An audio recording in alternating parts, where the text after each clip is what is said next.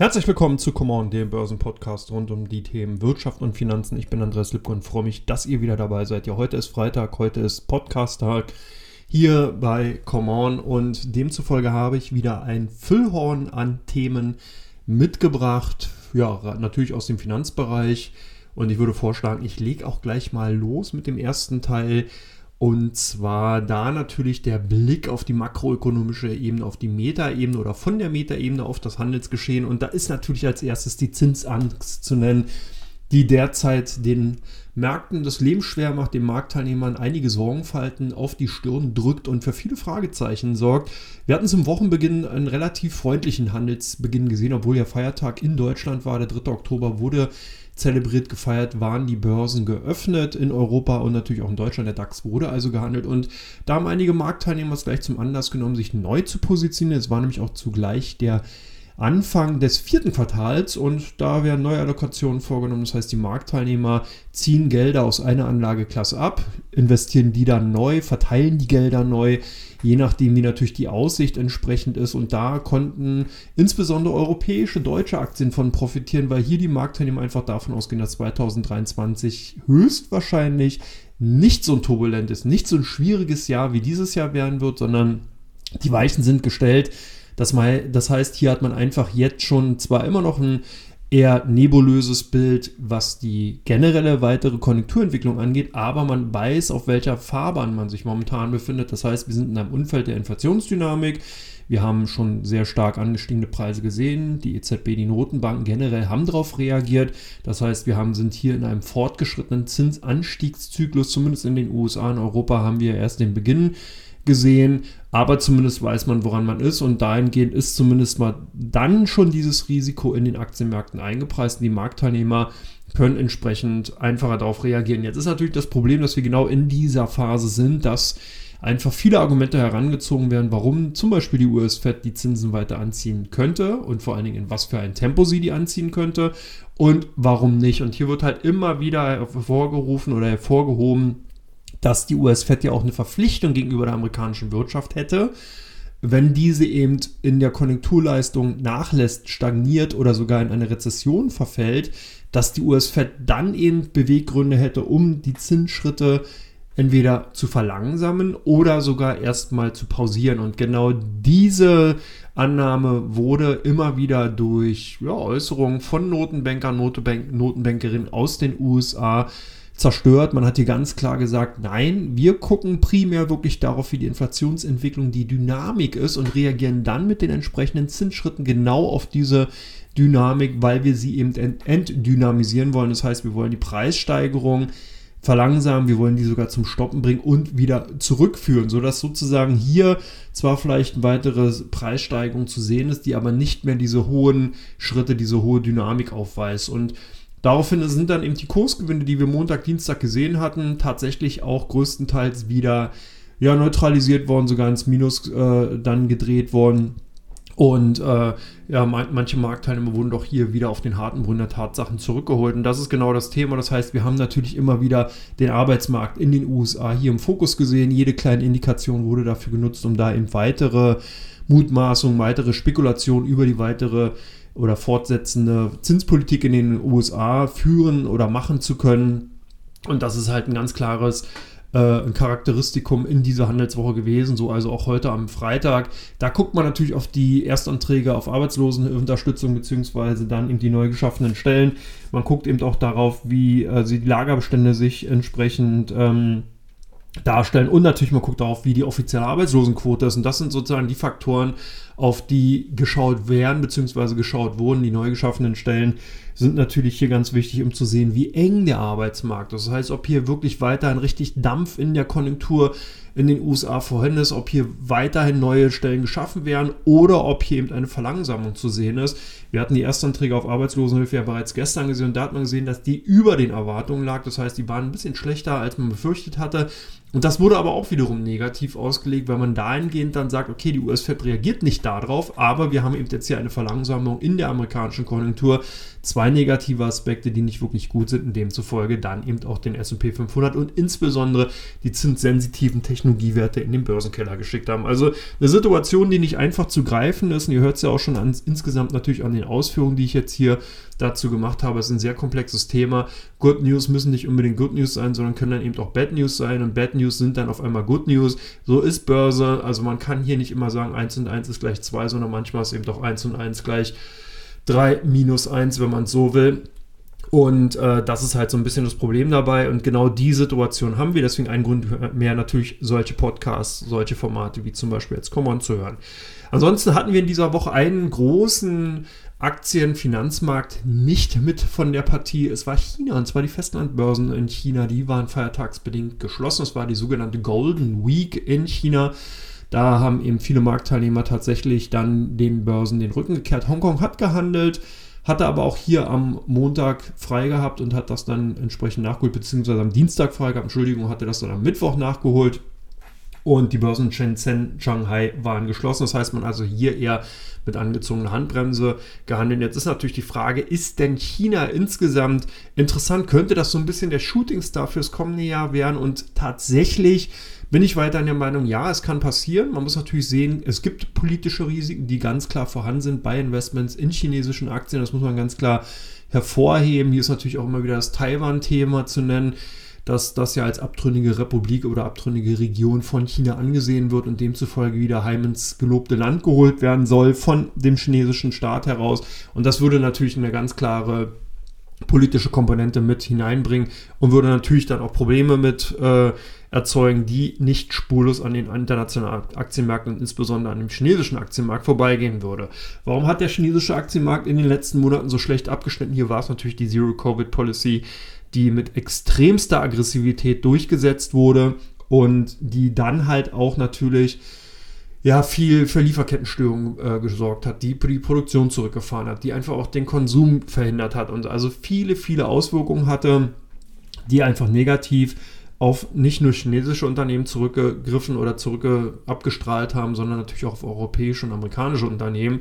Und äh, man kann aber davon ausgehen, dass sich die Zero-Covid-Policy in den kommenden Jahren tatsächlich lockern wird. Das heißt, es wird keine Zero-Covid-Policy in dieser Größenordnung dann geben, sondern man wird hier Lockerungen herbeiführen. Gerechnet wird damit tatsächlich ab März kommenden Jahres, dass dann also im Endeffekt zur Sommersaison versuchten wird, dass man eben so ein bisschen Abstand von den dann eingeschlagenen Weg nehmen kann, die Sommersaison nutzt, wo ja dann eben auch oftmals keine Erkältungszeit ist, um dann sozusagen da so ein, ja, ein bisschen ja, Staub oder, oder äh, entsprechend dann halt einfach diese ganze Sache in den Hintergrund rücken zu lassen. Und das ist halt das Spannende. Was hatten wir aber noch für Problematiken oder Probleme, die eben äh, gegen Anlagen im chinesischen Bereich gesprochen haben? Natürlich war es hier die Regulatorik, die Politik, die oftmals in vielen Bereichen eingegriffen hat, ob es in den Gaming-Bereich, im E-Learning-Bereich war.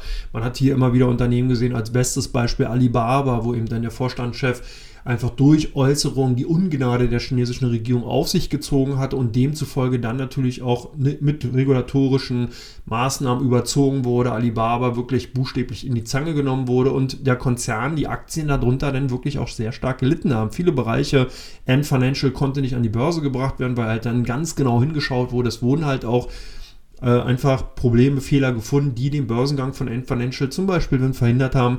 Und das sind alles Dinge, die einfach so ein bisschen, ja, wie soll man sagen, den Stock in die Speichen von dem chinesischen Aktienmarkt gebracht hatten und auch äh, im Endeffekt dann natürlich diese ganze Entwicklung insgesamt verlangsamt haben. Man kann auch davon ausgehen, dass aber auch hier gerade mit dem Einhergehen der Lockerung auf der Zero-Covid-Policy-Seite dann auch vielleicht ein bisschen den Rückzug der chinesischen Regierung eben bei der ganz massiven Regulierung und äh, Eingriff in die Staat oder in die Unternehmen die eben gerade im Technologiesektor tätig sind, dass das dann so ein bisschen den Befreiungsschlag insgesamt eben auch bringen kann. Und als dritter wichtiger Punkt natürlich der Immobiliensektor. Wir haben den Finanzsektor, den Immobiliensektor abstrahlend eben wirklich als ganz, ganz großen Risiko- und Krisenherd gesehen der ähm, natürlich dann eben auch viele Unternehmen in dem Sektor, ähm, Entwicklungsunternehmen, Bauunternehmen, buchstäblich die Beine unter den äh, Hintern weggerissen haben. Also es waren ja viele, viele Unternehmen, die einfach in Schieflage geraten sind, wo man dann eben auch von natürlich dem chinesischen Staat aus versucht hatte,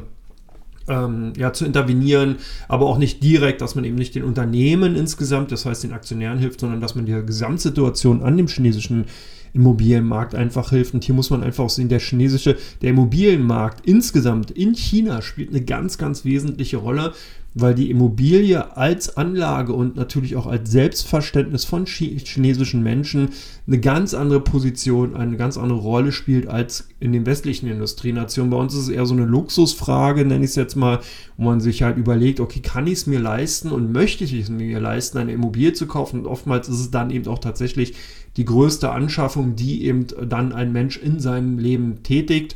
In China ist die Situation ähnlich, aber hier legt man noch eins drauf. Das heißt tatsächlich, dass man nicht nur für sich eine Immobilie holt, sondern dann tatsächlich auch zum Beispiel für die Kinder und dass man dann eben auch für Freunde, Bekannte entsprechend dann die Drittimmobilie und sogar auch teilweise Viertimmobilie für die Altersvorsorgung kauft. Und demzufolge geht es also hier nicht nur um die einmalige Anschaffung, sondern es gibt halt viele Familien, die tatsächlich Zweit-, Dritt- und Viertimmobilien besitzen und das nicht, weil man eben sich hier dem Luxus frönt oder gönnt, sondern weil die Immobilie so einen hohen Stellenwert in der chinesischen Kultur besitzt und man eben entsprechend seine Kinder absichert, Bekannte, Verwandte eben damit absichert und äh, weil man dann natürlich das eben auch als Art Rente für, die, für das Alter sieht und deswegen ist dieses ganze Thema wirklich so e-, eminent wichtig und wirklich auch natürlich von der chinesischen Regierung so ernst genommen worden, dass man jetzt zuletzt auch sehr kuriose in Anführungsstrichen äh, Zinsschritte gesehen hat, da wurden eben Zinsen ange, äh, abgesenkt, da wurden eben auch die Finanzierung von Immobilien vereinfacht, da wurde Inflation im Immobiliensektor gegeben, obwohl man ja eigentlich international eine starke Inflationsdynamik sieht und man jetzt annehmen könnte, da müsste ja eigentlich auch die People Bank of China, also die chinesische Zentralbank, entsprechend dann intervenieren, hat man genau die Gegenrechnung gesehen und demzufolge äh, dann eben eine Lockerung an diesem äh, Sektor. Also von daher, ich denke schon, dass wir hier auch eine Entspannung sehen werden. Das heißt, es, wird sich es werden sich Auswirkungen zeigen, dass eben der Immobiliensektor zur Ruhe kommen wird. Der wird natürlich angespannt bleiben. Ich glaube nicht, dass man innerhalb von wenigen Quartalen hier wirklich dann dieses Problem in der Komplexität wirklich lösen kann. Aber zumindest mal wird es auch tendenziell in den Hintergrund rücken. Das ist natürlich einhergehend auch mit einer Konjunkturerholung in Nordamerika, in Europa und äh, wo natürlich auch viele andere Kriterien natürlich wesentliche Rollen spielen, aber die sich dann in 2023 zumindest mal aufweichen sollten und dann eben auch ein, äh, ein Momentum geben, wo man eben tatsächlich mal auf den chinesischen Aktienmarkt schauen sollte. Ich denke, das könnte ganz lohnenswert sein. Insbesondere die Technologiewerte sind natürlich interessant und man sieht ja auch schon bei einzelnen Unternehmen, ob es jetzt eine BYD, also eine Build Your Dreams ist, die ja praktisch Dauergast hier bei diesem Format ist und die ich glaube ich sogar heute ja, die sind ja auch nochmal dabei. Kleiner Spoiler. Äh, natürlich dann immer wieder auch äh, hier hervorgehoben hat, beziehungsweise Alibaba, eine Tencent und so weiter. Alles Unternehmen, die gut positioniert sind, die momentan halt eben aufgrund der Situation aber einfach eine schwierige Ausgangslage haben. Aber diese Situation könnte sich in 2023 tatsächlich dann eben etwas verweichlichen, etwas aufweichen und dann eigentlich eine gute Ausgangsbasis bilden. Vorsichtig würde ich immer noch bei eher Bau, Immobilien und Finanzaktien aus China sein. Da denke ich, da könnte es noch wirklich ein paar Jahre dauern, ehe man hier eine Entspannung sieht und dass dann eben auch wieder lohnenswerte Investments entstehen können. Der Bausektor wird erstmal damit zu tun haben, dass man einfach extreme Überkapazitäten in vielen Bereichen hat. Das heißt, viele Leerstände bei Immobilien in großen äh, in Städten, in großen Ballungszentren und dass natürlich Finanzaktien auch durch diesen riesen Schattenbankbereich, der in China durch die Immobilienblase einfach entstanden ist, einfach auch noch momentan extreme Risiken hat, die sich dann teilweise zeigen können und die einfach ein latentes Risiko darstellen. Ein latentes Risiko hatte lange Zeit auch der hohe Ölpreis dargestellt, sowohl Brent als auch WTI, also die beiden wichtigsten Rohölsorten international die auch an den Finanzterminmärkten gehandelt werden, die hatten ja doch teilweise so hohe, hohe Stände erreicht, dass das eben ein ganz starker, massiver Inflationstreiber war.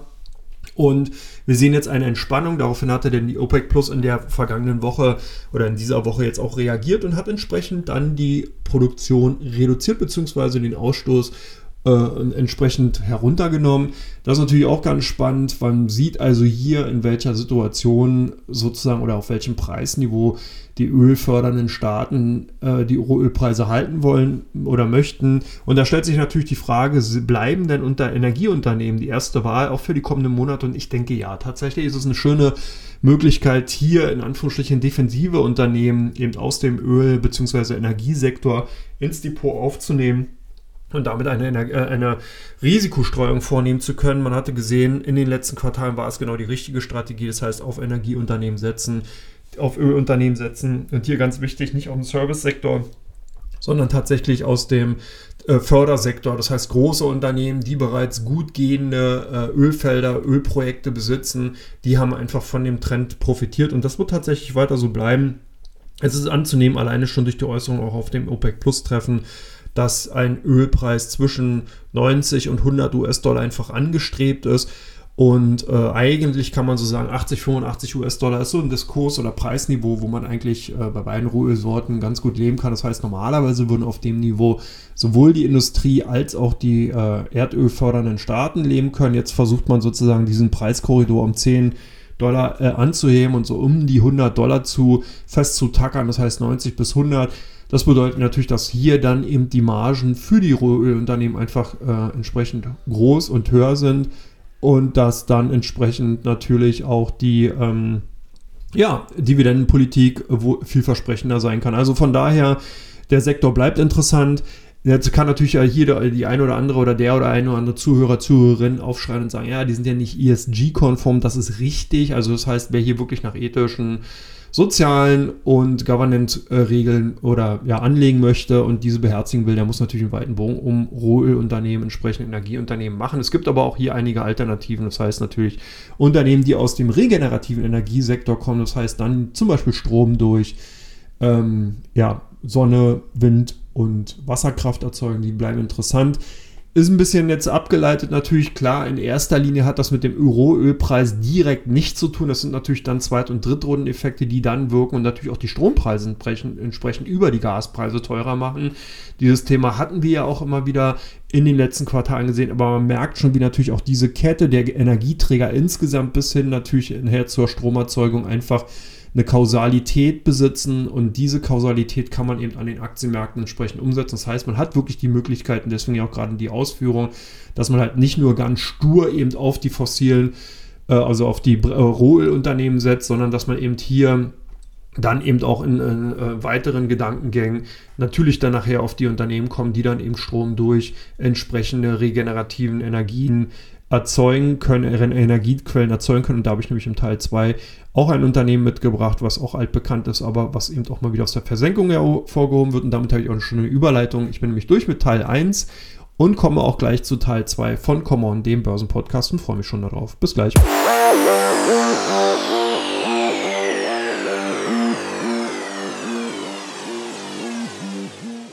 Ja, herzlich willkommen zurück zu Teil 2 von Common, dem Börsenpodcast. Und heute im Alleingang. Markus ist nämlich noch im Urlaub.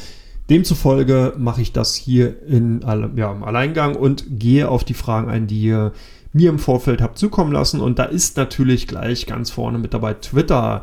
Die Übernahme durch Elon Musk. Ähm, ist der Drops jetzt gelutscht sozusagen, war die Fragestellung. Und ich denke, nein, es ist, bahnt sich hier äh, ein rechtlich-juristischer Weg an, der durchaus steinig werden kann. Jetzt werden also beide Parteien haben sich positioniert. Elon Musk hat jetzt den äh, Winkel zugenommen und hat jetzt gesagt, ja, er würde Twitter übernehmen, wenn, und jetzt kommen eben sehr, sehr viele Wenn und Abers, dann im Endeffekt die Finanzierung äh, vollzogen werden kann. Das heißt, wenn er das Geld von den Banken in irgendeiner Form dann eben auch bekommt, beziehungsweise dann eben die Liquidität äh, bekommen kann. Das Thema der Bots scheint zumindest mal vom Tisch zu sein. Es wirkte sowieso so, als wenn das so ein bisschen an den Haaren herbeigezogen war, dass man einfach hier oder dass Elon Musk eben versucht hat, zum einen äh, wie soll man sagen, vielleicht auch Zeit zu gewinnen, zum anderen natürlich auch vielleicht den Preis zu drücken. Twitter war in einer sehr, sehr kuriosen Situation. Auf der einen Seite wollte sich das Unternehmen nicht übernehmen lassen, hat dann aber doch geklagt auf Übernahme, also dass eben dann der Vollzug der Offerte durchgesetzt werden sollte. Und da war dann jetzt eben tatsächlich auch schon höchste Eisenbahn, weil äh, der Termin eben auf dem äh, 28. bzw. 17. Oktober angesetzt war, dass er, hätte ein Gericht, ein Richter dann oder eine Richterin entscheiden müssen, ob dann Elon Musk jetzt diese Transaktion vollziehen muss. Zumindest mal ist dann die Situation so, dass die Richterin jetzt bis zum 28. Oktober dieses Gerichtsverfahren ausgesetzt hat. Und das heißt, Elon Musk hat jetzt gute drei Wochen Zeit, hier eben oder beziehungsweise die Anwälte nachzulegen, dann natürlich entsprechend äh, ihre ähm, ja, Argumentation vorzulegen. Und da merkt man schon, es wird also tatsächlich ein weiteres Hickhack geben. Die Wahrscheinlichkeit, dass die Übernahme vollzogen wird, könnt, ist relativ hoch, klar, weil natürlich die Ausgangslage für Elon Musk jetzt nicht wirklich gut ist. Kann aber natürlich auch durchaus sein, dass man hier noch ein Haar in der Suppe findet und eventuell dann zum einen die, ähm, ganz, den ganzen Prozess noch zeitlich hinauszögert. Das heißt, dass es also kein wirklicher Durchmarsch wird, dass man eben sagt, okay, man hat das ganze Ding jetzt äh, bis zum Jahresende in Sack und Tüten, sondern hier können dann eben tatsächlich noch einige ja, Möglichkeiten bestehen, dass man da einfach das Ganze noch ein bisschen hinauszieht. Auf der anderen Seite kann es tatsächlich auch sein, dass man vielleicht irgendwas findet, wo man einfach sagt, hey, hier, wir brauchen doch nicht übernehmen, wir haben hier was gefunden. Also es bleibt weiterhin ein Wambang-Spiel und kein wirklicher Durchmarsch. Das heißt, der Drops ist tatsächlich noch nicht gelutscht, vor allen Dingen kann er noch einen sauren Kern enthalten. Twitter insgesamt als Unternehmen finde ich mega interessant. Das Unternehmen hat es geschafft, eben Finalisierung, äh, fin äh, Monetarisierungsansätze zu finden, dass man eben hier wirklich aus dem bisherigen Geschäftskonzept, was man eben hat, Kurznachrichtendienst, eben auch wirklich Geld eben erwirtschaften kann. Das war immer die Frage. Twitter ist nice to have, irgendwie ein schöner sozialer äh, Medienkanal, aber wie wollte das Unternehmen Geld verdienen? Jetzt hat man es eben geschafft, wie dass man eben Schal Werbung schalten kann, dass man eben entsprechende Premium äh, Angebote anbietet, die eben bezahlt werden müssen. Die werden angenommen von Unternehmen, das ist halt ganz spannend. Also von daher insgesamt das Unternehmen interessant, aber eben momentan das Problem, dass die Übernahme oder die angestrebte Übernahme von Elon Musk und das Zaudern natürlich jetzt hier ein künstliches Preisniveau geschaffen hat, was natürlich genau durch von diesen Aktivitäten bestimmt ist. Das heißt, für mich momentan eher wirklich eine Watchlist-Position. Also ich würde jetzt auf diesem Niveau nicht unbedingt einstellen, das ist einfach viel zu viel Risiko und die Chance, die man dann eben erstmal noch hat, die ist sehr, sehr gering. Auf der einen Seite würden eben 54,5 US-Dollar pro Aktie im Raum stehen bei einer Übernahme. Ich glaube nicht, dass hier noch nachgebessert wird. Da ist ja einfach die Ausgangssituation gar nicht dafür vorhanden. Andere Unternehmen haben sich nicht angekündigt, haben nicht gesagt, dass Interesse an Twitter besteht. Also Elon Musk ist jetzt hier sozusagen im äh, äh, ganz klar im Lead. Und auf der anderen Seite ist natürlich auch das Problem, die Frage ist, wird das bezahlt? Und demzufolge sieht man einfach schon, dass dieses Agio, dieses Aufgeld, was der Markt momentan den Aktien zubilligt, genau davon überlagert wird. Und der unternehmerische Erfolg, der sich vielleicht mal ergeben kann, der ist da mittendrin. Das heißt dann wirklich, dass man hier einfach jetzt schon eine Art Beschleunigungsfaktor in den Aktienkurs mit eingebaut hat, sollte die Übernahme nicht gelingen, dann könnte es tatsächlich interessant sein, sich die Aktie mal wieder genauer anzuschauen. Ansonsten denke ich mal eher ein schlechtes Chance-Risiko-Verhältnis. Und genau die Frage kann man natürlich auch auf AMD, auf die Gewinnwarnung äh, äh, abzielen. Wie geht es jetzt im Halbleitersektor weiter, ist die Frage. Und wenn man sich halt hier insgesamt natürlich auch ansieht, wie die Zahlen von AMD ausgefallen sind, dann sieht man das hier der Markt für PCs, also wirklich für Personal Computer an sich hier so ein bisschen der Partypooper war. Das heißt, der Umsatz ist hier nicht so stark gestiegen, wie eben äh, erhofft worden ist. Er ist um 29 Prozent auf 5,6 Milliarden äh, Euro angezogen, aber lag eben unter den Erwartungen von den Marktteilnehmern. Und ähm, das ist natürlich auch so ein Ding, da sieht man einfach ganz klar, dass natürlich jetzt hier die Digitalisierungswelle aus 2021, die durch die Covid-19-Pandemie einfach natürlich auch einen Beschleunigungsfaktor äh, hervorgerufen hat, einfach jetzt Nachstrahleffekte, Basiseffekte eben bei den Unternehmen einfach auch hervorruft. Und man sieht aber auch, dass natürlich ganz spannend ist, dass die äh, Bereiche zum Beispiel Gaming, und eben auch äh, der Serverbereich äh, beziehungsweise der Großrechnerbereich, dass der eben weiterhin sehr, sehr interessant ist für die Unternehmen und dass man hier ähm, weiterhin sehr stark wächt. Also der Rechenzentrenbereich ist ein sehr, sehr wichtiger Bereich, weil man einfach merkt, dass natürlich Cloud Computing eine ganz wesentliche Rolle spielt. Die müssen ja irgendwo auch entsprechend natürlich Daten gespeichert werden. Deswegen sind Rechenzentren einfach hier auch momentan auf den Vormarsch und werden stark ausgebaut und da braucht man natürlich entsprechende Rechenleistungen und die werden dann eben von den Halbleitern entsprechend äh, dargestellt. Aber man sieht auch hier wieder sehr gut, dass natürlich dann die ähm, Halbleiterbranche insgesamt sogenannte Schweinezyklen hat. Das heißt, diese die Zyklik, die zwar auch in, klar erkennbar ist, die kann sehr, sehr schnell umschlagen. Das heißt, man hat hier nicht wirklich eine Möglichkeit, dass man sagt, okay, man hat eben, was ich, zwei, drei Quartale, wo eben der Aufschwung da ist und dann eben auch zwei, drei Quartale, wo der Abschwung stattfinden wird, sondern der bricht tatsächlich mit einmal weg, weil es dann eben zum Beispiel der PC-Bereich sein kann, der dann nachlässt. Oder es kann der Gaming-Bereich sein, wo man einfach merkt, okay, hier ist eine Art Sättigung vorhanden. Es könnte dann der Rechenzentrenbereich sein, der dann wirklich von einer Woche auf die nächste auf einmal abbricht. Und genau das ist halt das Problem, was man bei Halbleiteraktien einfach hat. Das heißt, die Unternehmen bleiben interessant, natürlich. Äh, insgesamt muss man aber einfach sehen, dass man dann eben auch sehen muss, dass wenn eben diese ganzen Phasenverlagerungen in den einzelnen Sektoren stattfinden, dass man das natürlich auch bei solchen Anlagen berücksichtigt oder man einfach eine längerfristige Sichtweite hat. Das heißt, man schaut hier wirklich einfach auf Mehrjahressicht voraus. Dann bleiben eben natürlich solche Unternehmen interessant. Ähnlich ging es ja auch Samsung Electronics, die ebenfalls am Freitag heute Zahlen vorgelegt haben, wo auch erstmal eine Schrecksekunde da war. Die Marktteilnehmer haben die Aktien in den Minus geschossen. Dann konnten die Aktien sich aber gut erholen. Da merkt man also schon, dass hier eigentlich schon sehr negatives Sentiment vorherrscht, dass man also hier schon eher vorsichtig natürlich ist, aber dass eben auch schon sehr, sehr viel Negatives eben eingepreist ist. Das heißt, Interessant bleiben die Aktien. Ich denke aber, die brauchen wirklich tatsächlich nur ein, zwei Quartale, bis eben auch natürlich die anderen Zyklen, die anderen Sektoren hier eben auch nochmal den Abschwung vollzogen haben und dann sozusagen wieder vereint und insgesamt dann ähm, äh, den Aufwärtstrend ausbilden können. Ich könnte mir vorstellen, dass die Unternehmen insgesamt dann eben doch eher risikoärmer ab Mitte 2023 sind, wenn denn hier sozusagen diese ganzen einzelnen Phasen äh, wirklich parallel zueinander auch wieder in der Aufschwungphase sind. Also von daher Halbleiterwerte immer interessant, klar, aber eben aktuell noch nicht, sondern hier sollte man noch ein bisschen einfach Wasser halten können. Wer hier aber trotzdem noch investieren will, bereits im Bereich, der sollte vielleicht eher auf die Zulieferunternehmen in dem Sektor setzen oder beziehungsweise auf die Maschinenbauer, die eben die Maschinen für die Halbleiterherstellung herstellen, weil das natürlich auch Unternehmen sind, die einfach davon profitieren, dass insgesamt die Nachfrage nach Halbleiter, nach Chips, Semiconductern einfach äh, weiterhin hoch bleibt. Und das ist ja auch so. Wir sind mitten in der Technologisierung.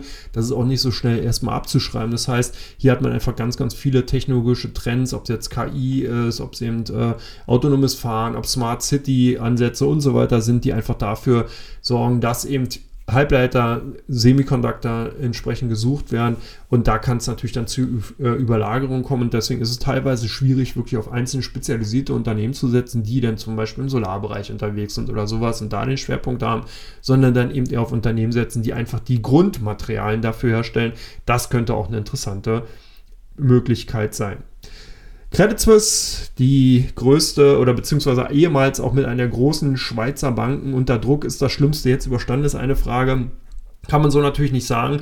Hier müsste man ja direkt dann eben im Management von Credit Suisse tätig sein. Auf jeden Fall schon ein Trauerspiel, was sich da ereignet hat bei dem Unternehmen. Sehr, sehr viele Vorstandswechsel in den letzten Jahren äh, vollzogen worden. Dann äh, hatte man hier aus einer Hedgefonds-Pleite einen riesig großen Verlust. Der Hedgefonds Archegos hatte ja äh, ist ja in die Grätsche gegangen und hat dem Unternehmen äh, hatte, oder hatte der Bank Credit Suisse hier einen Verlust von 1,65 Milliarden Franken im Geschäftsjahr 2021 beschert.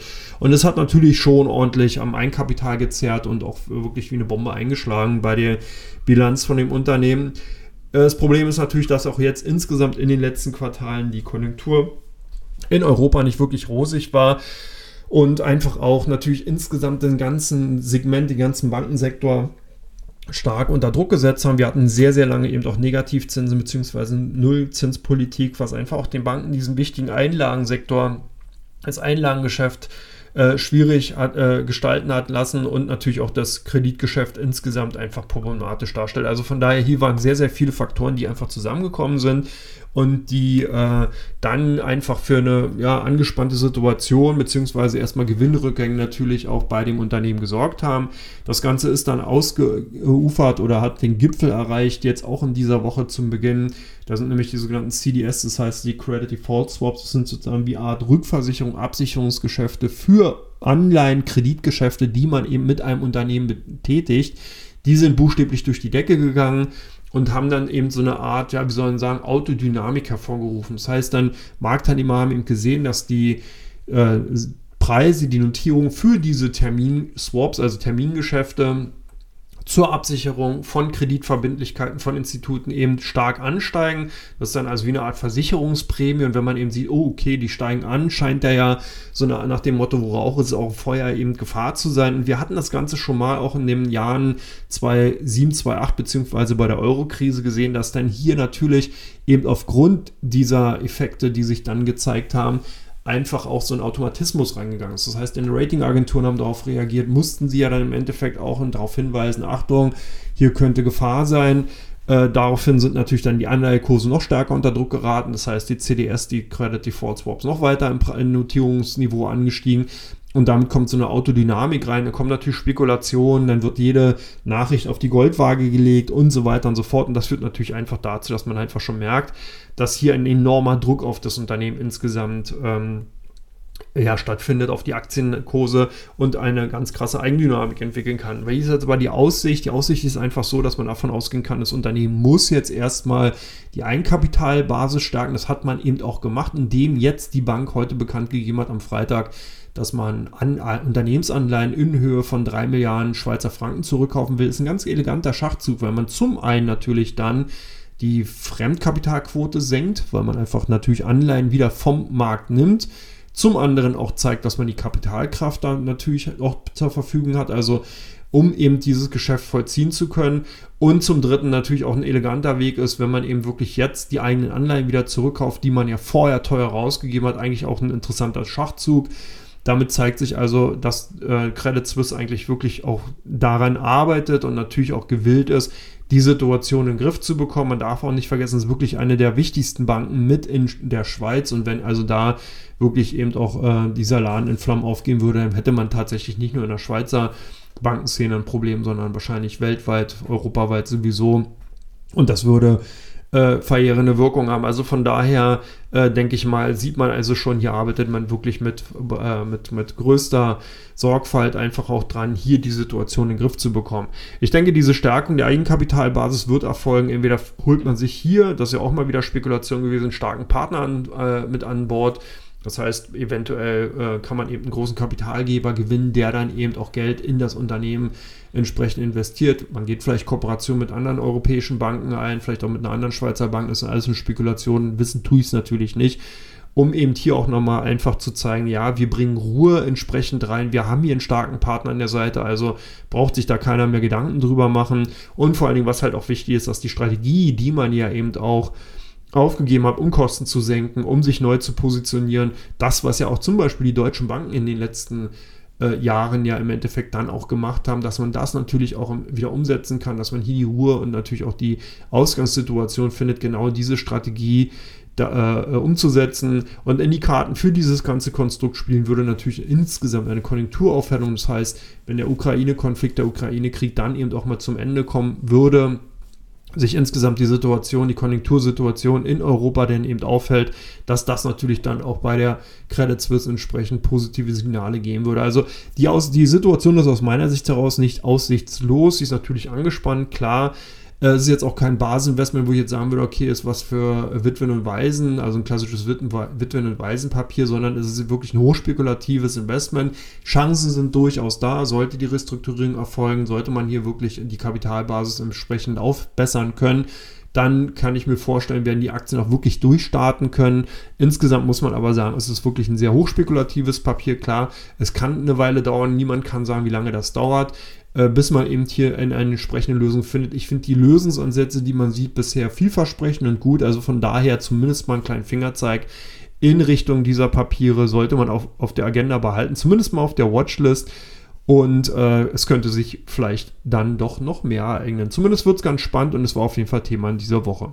Ebenfalls Thema in dieser Woche waren die Peloton, die ja buchstäblich vom Shooting Star zum Fallen Angel sich gewandelt haben und äh, derzeit ja auf dem Weg sind, wirklich, äh, na, Penny Stock vielleicht noch nicht, aber zumindest mal im einstelligen Dollarbereich notieren, wenn man sich vorstellt, dass die Jahre im Januar 2021, äh, die Papiere im Januar 2021 bei 166 Dollar Pi mal Daumen stand und derzeit mit 8,50 Dollar, 8 Dollar gehandelt werden, dann ist das wirklich ein hammerharter Kursverlust, den man hier gesehen hat, 95 Prozent innerhalb von eineinhalb Jahren. Das ist schon mal eine Adresse.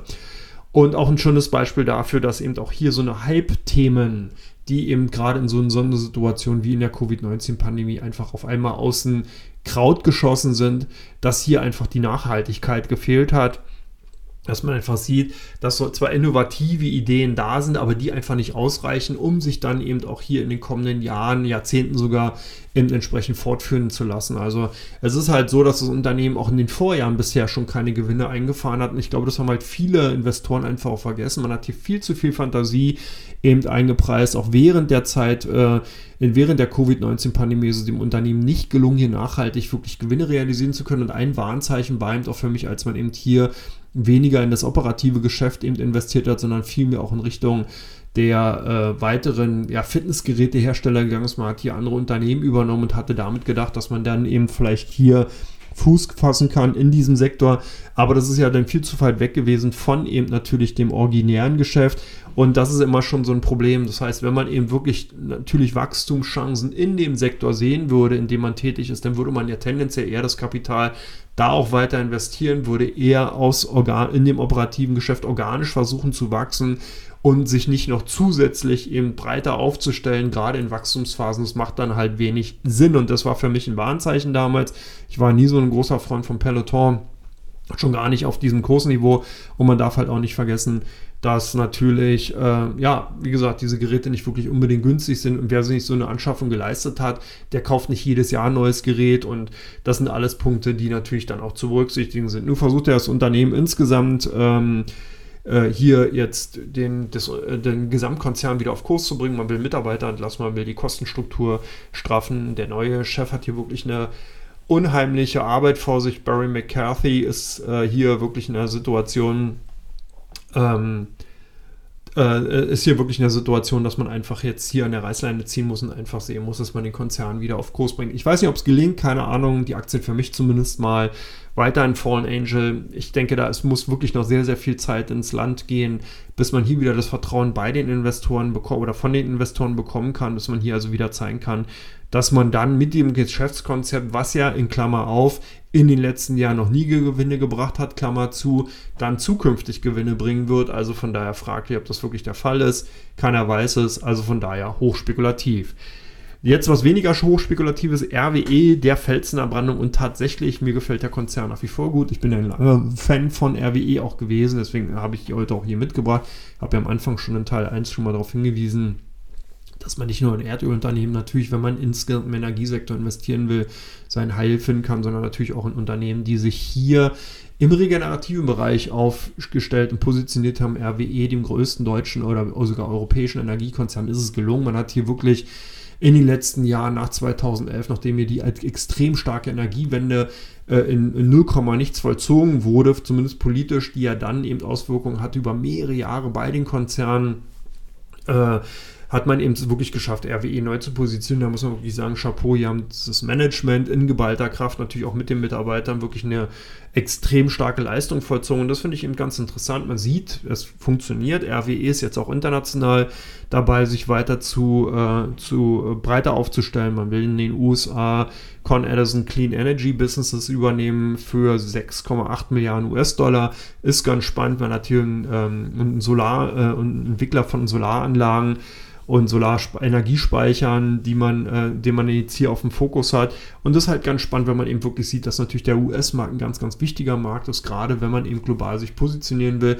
Und es spielt eben auch wirklich eine wichtige Rolle, gerade in diesem Sektor, gerade im regenerativen Energiebereich, sich hier international entsprechend zu positionieren. Und die USA gelten tatsächlich noch als Wachstumsmarkt, das darf man nicht vergessen, gerade in diesem Sektor. Deswegen RWE eigentlich mit einem ganz, ganz spannenden Schachzug dabei. Bisschen Erleichterung bringt es auch noch, weil man eben die alten Braunkohlekraftwerke weiterhin in Deutschland am Stromnetz lassen darf. Das heißt, aufgrund der aktuellen angespannten Situation am Strommarkt hat hier eben das Wirtschafts- und Klimaschutzministerium gesagt, ja, okay, man darf Kohlekraftwerke weiterhin betreiben. RWE hat hier noch einige am Laufen. Die soll man dann erst bis 2030 komplett vom Netz nehmen. Aber bis dahin hat man eben die Möglichkeit, noch diese Kraftwerke laufen zu lassen. Ich denke, die Entscheidung ist auf jeden Fall richtig, um eben diesen Druck von dem insgesamten äh, Strommarkt eben auch nehmen zu können und weiterhin natürlich sicherstellen zu können, dass die Stromversorgung in Deutschland dahingehend zumindest mal mehr gesichert ist. Und von daher auf jeden Fall äh, eine gute Entscheidung. Klar ist es natürlich wünschenswert, dass man eben solche in, insgesamt dann Dreckschleudern langfristig in Perspektive schon Netz nimmt, aber man sollte das aus meiner Sicht heraus zumindest äh, dann eben auch koordiniert machen und nicht mit irgendwelchen Hoppla-Hopp-Aktionen, wo man sich dann später fragt, okay, jetzt sitzen wir alle im Dunkeln bei Kerzenschein, ist zwar auch romantisch, aber über mehrere Wochen wird das dann doch problematisch, weil dann irgendwann auch der letzte Akku alle ist. Also von daher denke ich mal, eine gute Maßnahme. RWE bleibt für mich weiterhin sehr positioniert, also gut positioniert. Guckt man sich den Aktienkurs an, sieht man auch, dass man hier wirklich ein sehr gutes Investment, wenn man es dann im Depot hat, getätigt hat. Dividendenrendite ist ordentlich. Bewertungen, klar, etwas hoch. Neukäufe würde ich jetzt unbedingt nicht vornehmen auf diesem Niveau. Das muss aber auch jeder selber wissen. Aber insgesamt glaube ich einfach, dass RWE einen guten Weg bisher gegangen ist und auch noch weiter gehen wird. Die Positionierung in den USA gefällt mir positiv für RWE auch erstmal, dass man, wie gesagt, die Kohlekraftwerke weiter am Netz in Deutschland lassen kann. Also von daher auch da so ein bisschen erstmal weiter Druck, der abfällt von den Konzernen, aber natürlich perspektivisch durchaus interessant. Perspektivisch durchaus interessant dürfte auch der Teil 3 von Common sein, der nämlich gleich kommt und da freue ich mich auch schon drauf.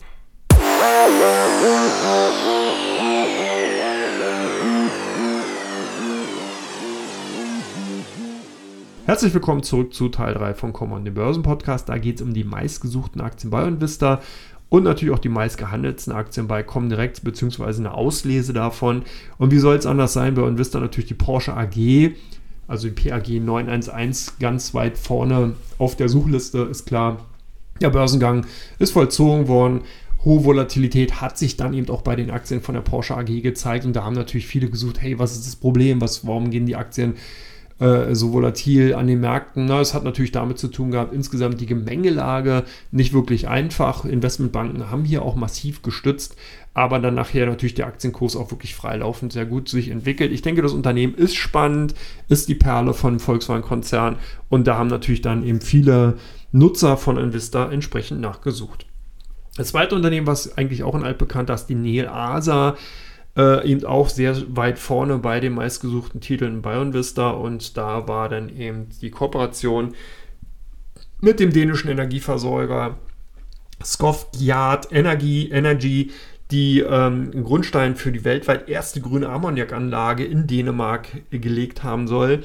Äh, hat den Aktienkurs teilweise etwas geholfen, dann aber doch in der allgemeinen Gemengelage doch wieder die Besinnung, dass das Unternehmen ja auch noch keine positiven Zahlen schreibt und dass einfach noch mehr von solchen Kooperationen, von solchen Großaufträgen kommen müssen, damit das Unternehmen nachhaltig natürlich dann auch wieder interessant wird. Also von daher hier sieht man, dass Nil einfach weiter ein interessantes Unternehmen ist, sehr kontrovers natürlich, auch ambivalent gehandelt wird. Klar, so ist halt Börse, anders kommen die Kurse auch nicht zustande, aber natürlich auch demzufolge gesucht. Last but not least bei, äh, bei Invista, jetzt habe ich schon beinahe verraten, die Warta-Aktien. Nach dem schlechten Nachrichtenflow bei Warta, also man hat hier die Prognose äh, runtergenommen bzw. ausgesetzt, dann ist der Vorstand raus bzw. in einem Tochterunternehmen äh, zurückgegangen, man hat also hier den Vorstandsvorsitz aufgegeben ähm, ja, kam Spekulation, dass Shortseller hier im größeren Stil verkauft haben sollen. Großaktionär hat Aktien verkauft und so weiter. Also hier haben sich einfach viele, viele negative Nachrichten in der Vorwoche aufgezeigt. Und da haben natürlich dann eben Aktionäre, beziehungsweise vielleicht auch zukünftige Aktionäre bei Investor danach gesucht, warum die Aktien zum Wochenanfang so gut zulegen konnten, beziehungsweise teilweise sehr stark wieder zugelegt haben. Und das ist einfach klar, die Aktien waren sehr stark überverkauft. Danach gab es einfach vielleicht Short-Eindeckung, vielleicht auch spekulative Käufe, weil ja hier auch immer wieder darauf gewartet wird, wer ist der zweite große Kooperationspartner im äh, Batteriesektor aus dem Electronic Vehicle-Bereich. Nach Porsche wird immer wieder spekuliert, dass hier auch ein weiterer großer Autobauer an der in den Startblöcken steht, um mit Warta zu ko kooperieren. Da gibt es einige Spekulationen. Vielleicht haben hier die ein oder anderen Nutzer von Invista entsprechend nachgesucht. Kommen wir auf die Comdirect-Seite und da waren natürlich die Aktien von Tesla ganz weit vorne bei den meistgehandelten Werten und das ist eigentlich fast jede Woche so, aber diese Woche war es einfach aufgrund von zwei Aspekten. Zum einen die dann doch wahrscheinlich vollzogene Übernahme oder beziehungsweise die Bekanntgabe der möglichen Voll des möglichen Vollzugs von Elon Musk äh, durch die Übernahme oder von der Übernahme durch, äh, von Twitter führte natürlich dazu, dass man überlegt hat, okay, wie will der gute Mann das finanzieren? Da wird er vielleicht ein paar Teile oder ein paar Aktienbestände seines Tesla-Pakets verkaufen. Das brachte die Aktien so ein bisschen unter Druck. Des Weiteren kam Tesla in dieser Woche auch fast etwas untergegangen mit Absatzzahlen raus, die unter den Erwartungen gelegen haben. 20.000 Autos wurden weniger produziert, als die Marktteilnehmer erhofft hatten.